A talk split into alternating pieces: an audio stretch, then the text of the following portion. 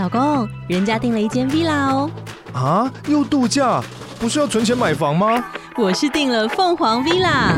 哇，竟然有千平花园，十五项休闲公社，回家就像度假哎！而且花园比房子还要大呢。还有我最爱的游泳池，耶！龙大营建 villa 生活，十年防水保固，二至三房，零七三九八五五五五，凤凰 villa。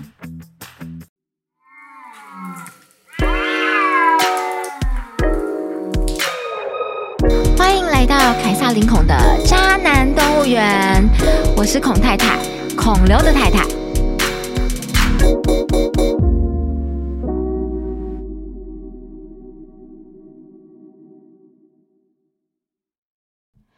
Hello，大家好，我是孔太太，我又来了。不知道大家最近有没有在我的粉丝页啊看到很多我试出我和我先生的亲密合照？那如果还没有看到的人呢，就是可以在听完这集 podcast 之后呢，到我的粉专看看。那因为呢，我是韩国男神孔刘的太太，所以常常都会有人问我说：“啊，如果你老公是渣男怎么办？”这个呢，我必须说，我对于我老公，我有满满的信心。我相信呢，他绝对是全世界最后一个会使坏的男人。但是呢，我确实知道有很多道貌岸然的明星，就是仗势着自己的名气，在外面欺骗女生的感情，就是都没有把狗仔放在眼里。那今天我就想要来跟大家聊聊，就是我所知道的那些道貌岸然的明星。那首先提到的这个呢，他是一个走浴火凤凰路线的艺人。他之前因为连续犯下性侵案，然后被十多名的女子指控，所以他目前是在牢里蹲的状态。那今天这个故事中的女主角呢，据说长得非常像李英爱，她是我一个读者的朋友。那我这个读者当年也被卷入事件当中。这个故事背景据说是发生在二零一五年。当时呢，这个台版李英爱，她大概是三十五、三十六岁。那她在一个类似大爱电视台的电视台工作。当时呢，这个电视台邀请这个艺人上节目聊聊自己被火烧的经验，所以李英爱呢就认识了这个火烧男艺人。那火烧男艺人他看到这个呃李英爱，就是马上惊为天人，然后展开热烈的追求。那台版的李英爱呢？她就算她长得超像李英爱，她还是有着那种嫁不出去的焦虑。她没有马上拒绝这个其貌不扬的那个男艺人的追求。那后来呢？这个男艺人他邀请李英爱去他家里坐坐，李英爱真的去了。然后没想到呢，刚进门没多久，这个男艺人就试图要性侵。那李英爱就是马上夺门而出，然后就是赶快搭电梯逃到一楼大厅。那他一到大厅的时候呢，他就是打电话跟我的读者求救，要要读者赶快开车来接他。那他一方面呢，也拜托就是大楼的管理员可以帮他试着叫车。后来呢，男艺人就追了下来，他告诉大楼管理员说：“哦，我们只是情侣情侣间的吵架。”那读者呢？他就在电话另一头听着这个火烧男艺人怎么跟这个李英爱解释说，他没有要对他怎么样，一切都是误会。那接下来的发展就是非常的扯。李英爱呢，她决定跟这个男艺人重新回上楼，回到他家，彼此好好的再聊下去。当天晚上呢，读者就接到了李英爱的电话。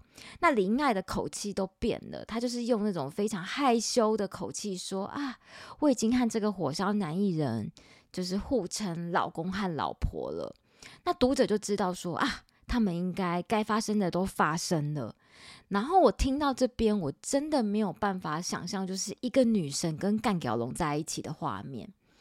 那后来的日子里呢，这个 李英爱就三天两头，她就会被这个男艺人就是叫到他的住处去，然后每次都是发生关系而已。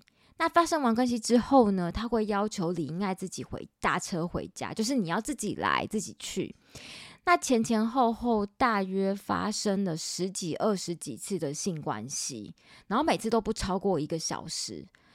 当时虽然李应该有发觉异状，可是他还是把这个男艺人当做是可以托付终身的对象，因为他觉得毕竟自己也到了适婚年龄。后来呢，这个李应该还是跟这个男就是火烧男艺人分开了。那分开的原因呢，读者不知道，就是不明，只知道说他们闹得很不愉快。一直到二零一六年的时候呢，有一个造型师他跳出来指控说：“哦，这个火烧男艺人性侵。”那当时呢，这个林爱其实他已经移民到国外去了，他决定也要站出来，就是他就是跨海报案，然后最后还回到台湾出庭。那呢，这个李应爱他为了证明就是自己是真的受到这个火烧男艺人的性侵，所以呢，他告诉检察官说：“哦，我有个朋友可以证明我说的都是真的。”然后结果呢，我这个读者就被检察官要求就是以证人的身份出庭。那因为我这个读者他其实也是常年旅居海外。就他就为了这件事情，他就必须要搭自己买机票，然后从国外飞回台湾来，然后以证人的身份出庭，就根本没有他的事，他还要花钱。我真的觉得他超级倒霉的，根本就是交到了坏朋友。那这个故事呢，其实老实说，我觉得非常的离奇，不过好像也常常在发生，就是连干掉龙都能骗。而且还骗到很多很多的女生。其实这个，我觉得这个干屌龙他的手法其实跟廖科一有一点点像。他们两个外表呢，我觉得其实是同一个类型。然后呃，在演艺圈大概也是都是从事主持的工作。然后他们的身高也一样矮。他们两个差别只是一个长得比较好看，一个长得不能看。那接下来呢，我再跟大家分享另外一个我知道的男艺人的事迹。这件事情我已经听过，就是听闻很多年了，然后我就一直默默的放在心里。这个故事呢，是我大学时期的好友跟我说的，但是我这个好友他已经很久没有回台湾，他就是目前就是定居中国大陆，他是一个很大品牌的亚洲区的总监。那前几年呢，我这朋友非常的厉害，他就是常常会跟一些名人合作。他前几年呢，还负责的品牌还找来胡歌拍广告。那当时呢，我老公还没有出现，然后我还因为《琅琊榜》，所以短暂性的迷恋胡歌。然后他当他跟我说哦，他近距离跟胡歌接触的时候，我真的好羡慕。然后他那时候他就告诉我说，有一个很大咖的男艺人。然后呢，是他一个朋友的床伴。然后我这边给一个提示，那个大咖的男艺人，他就是呃，就是最近很有名的惊悚、最惊悚的婚礼男歌手之一。然后是比较难、长得比较不帅的那一个。那我朋友跟我说呢，他这个朋友就跟他抱怨说，这个大咖男歌手的尺寸非常的小，而且技巧也不好。所以从那之后开始，我真的没有办法再听这个男歌手的歌，因为只要音乐一响起，我就会想起他非常小的这件事。那说完这个就是奈米小的男艺人之后呢，再来讲讲，再来讲另外一个歌手，也是一个大牌的歌手，我就叫他丁丁好了。丁丁他真的是非常的神奇，就是江湖中每个人都知道他很渣。可是他就从来就没有被踢爆，就是不知道为什么。他只有一次在新歌发表会的现场被打，那一次闹得比较大。以下的这件事情呢，我是第一手的接收。我在二零一九年出了第一本书之后呢，有一次我的朋友，我一个朋友不是太熟的朋友，他约了我吃饭，他说他要拿书给我签。然后当时呢，他带了一个带了一个女生朋友过来。那他这个朋友呢，就是讲话就是有一点腔，看起来就不是一个，就是我觉得他气质不是那么的正派，然后也也不是那么善良的女孩子，但是她的脸蛋蛮漂亮的，然后妆蛮浓的，她肉肉的，然后胸部超大，他就他知道我很喜欢韩国人，然后就跟我说，他就跟我炫耀说，哦，我不止跟一个韩国男人交往过，韩国男人都会超爱我。那我就追问他，那你为什么会分手？然后他就说：“哦，因为韩国人呐，都是很肤，就是很表面、很肤浅，他们都会在意一些表面的东西，像是学历、经历啊。所以只要他感觉到被嫌弃，他就会跟对方分手。那后来呢，他就开始自爆，就说他是丁丁的炮友。他跟我说，丁丁的表现真的很棒，然后尺寸他也很满意。然后他就跟我说，丁丁其实在中国大陆的很多省份都有固定的炮友。那像他，他就是台北代表之一。那看过这个女孩子之后呢，我就是大概可以抓到丁丁喜欢的类型，其实就大概就跟媒体报道一样，都是那种胸部超级大的女生。那因为我看过丁丁的炮友之后，我也没有办法再听丁丁的歌。因为我一不小心就会想起啊，是不是要喝豆浆吃油条？那我一直希望就是丁丁可以早日被提保。那接下来呢，我要再讲一个男艺人，他的年纪呢应该是介于大叔和阿公之间。那他非常善于模仿。那他已经包养我一个读者的好友好多年，然后每年都每个月每个月都会花二十万。那如果说想要买什么其他的东西，就是还可以额外的申请费用。那知道这个男艺人会包养酒店小姐这件事情，其实让我非常的震惊，因为我看他的样子是不太会联想到他会干这这种事。那我必须先说，因为我很喜欢。台歌不是台歌，就是是台歌之外的艺人。那我曾经看过这个酒店小姐的照片，然后其实这个酒店小姐她跟我想象中的酒店小姐完全不一样。她脸上的妆非常的素，我觉得她几乎是素颜，而且她没有做假睫毛，也没有做光疗，整个看起来就是白白净净的，就像是富贵人家的小孩。那听说这个酒店小姐她家也真的非常的有钱。那读者告诉我说呢，这个厉害的酒，只要是厉害的酒店小姐，一个月都不会只被一个人包养，他们会同时被很多男人包养。那他们呢，因为赚很多钱，所以他们会请小帮手，就是协助去管理他们的时间，然后就连手机讯息呢，都会麻烦小帮手代替回答。那小帮手大概就是一到两天就会跟呃这个酒店小姐回报一次，就是某某某恩客今天又说了什么，他就好让那个酒店小姐在跟恩客见面的时候不会穿帮或是跟不上之类的。那这个酒店小姐呢，她不不止一次跟我的读者抱怨说，哦，那个某某某的嘴巴真的臭死了，就是每次都跟他相处都要停止呼吸。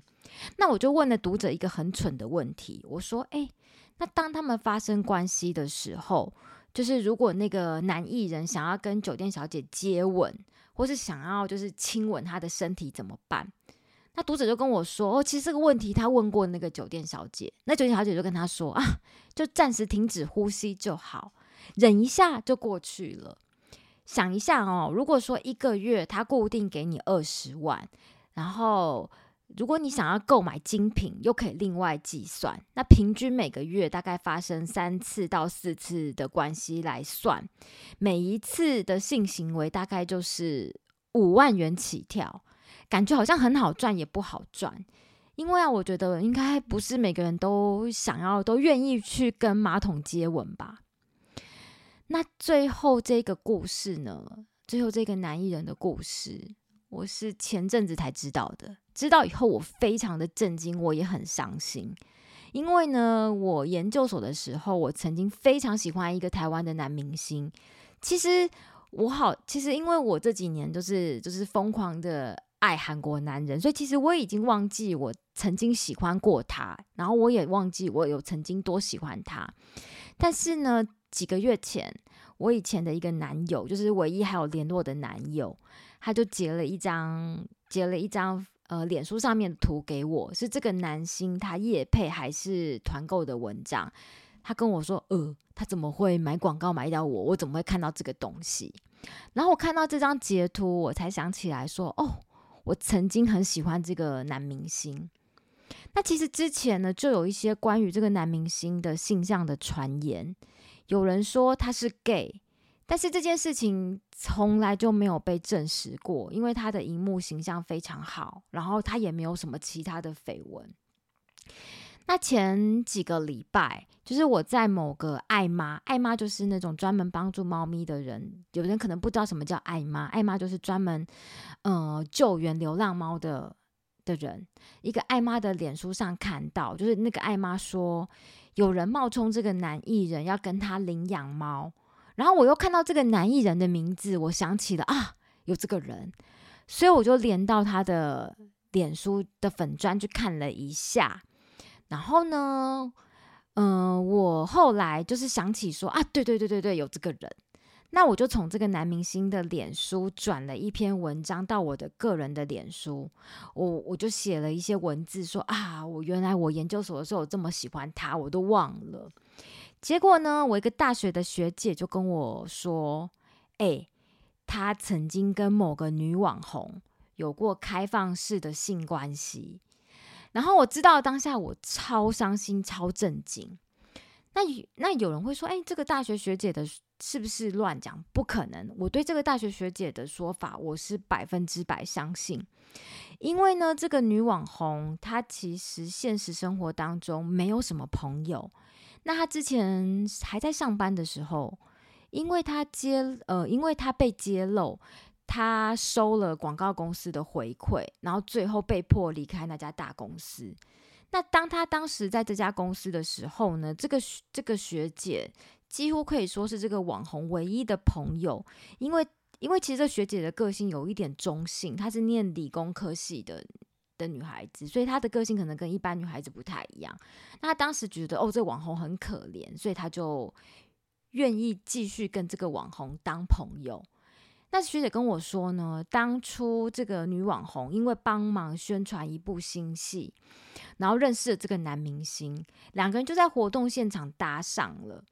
后来，这个男明星就非常的开心，跟学姐炫耀他跟这个男明星的所有的 LINE 的对话记录，然后两个人的关系非常的不单纯，就是聊的内容都非常的露骨。然后这个女网红也很开心的说：“哦，他们已经上床了。”那当时这个女网红其实她不止一个床上的好朋友，其中一个其中一个床上的好朋友呢，还是一个争议性非常大的已婚律师。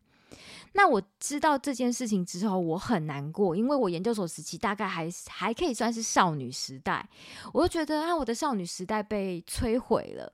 我可以体会到，就是当初李静蕾出来爆料她的雷神之锤锤出来的时候，当年的力宏迷是什么样的心情。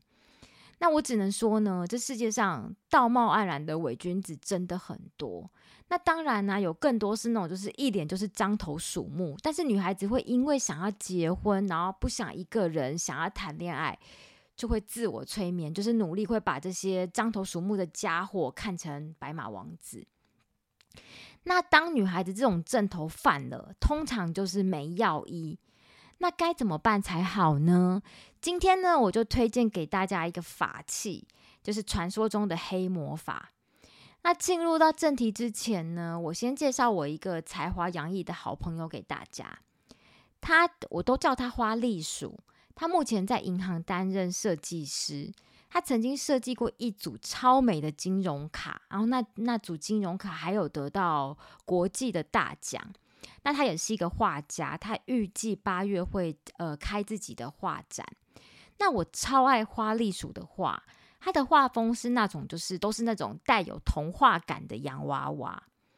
那因为呢，以前他都是会把钱都拿去买一些很萝莉风的衣服，就跟他画的洋娃娃是一样的。那他这几年开始转性，他就是都会把钱拿去买矿石，就是玩矿石。他一有钱就买石头，然后还去跑去上那个矿石的鉴定课。我都叫他是啊，你是你根本就是女版的许孝顺。但是呢，他的脸不是方形的，他是瓜子脸，她是一个非常漂亮女孩子。石头玩着玩着，他就变成了石头专家。他在 IG 上面呢，就卖起了矿石，而且呢还卖的超好的。我本来以为说哇，你卖石头谁要跟你买石头？就他石头卖的超好的。那因为他每天都在碰这些硬邦邦的东西，所以网友就叫他印度女神。我就开玩笑问他说：“啊，你老公到底硬不硬？”他就跟我说：“啊，她跟她老公根本就很少做。他以前就跟我说过，说其实他，嗯，她的性幻想对象是宝剑，朴宝剑，她都自称自己是朴太太。她就跟我说呢，哦，她虽然久久跟老公做一次，但是呢，每次一做的时候，她就会把灯关掉，然后呢，反正灯。”啊，反正暗暗的，老公的脸也看不清楚，她就把老公想成是宝剑就好了。我就觉得说，她真的非常的厉害，她的想象力真的就是异于常人。因为呢，她的老公的身高跟宝剑大概差了二十几公分，他这样也能幻想成宝剑，我真的觉得他非常的厉害。那今天这一集呢，我就要来推我推荐的黑魔法，就是他卖最好的黑碧玺。这个黑碧玺，我不知道大家知不知道，它看起来黑不隆咚的，然后就是看起来就跟蜡笔小新的眉毛一样的黑。它虽然是矿石，但是它乍看之下很像木炭。然后虽然它没有漂亮的外表，但是呢，据说它的波长超长的，而且磁场非常的威猛。那日本人呢也已经证实说，哦，黑碧玺可以去除身上的晦气，然后净化能量。只要放一颗黑碧玺在电视机或者是电脑的旁边，就是可以有效的降低辐射的磁呃辐射磁场。那上面讲到的这些功效，我都觉得有点无聊，就是。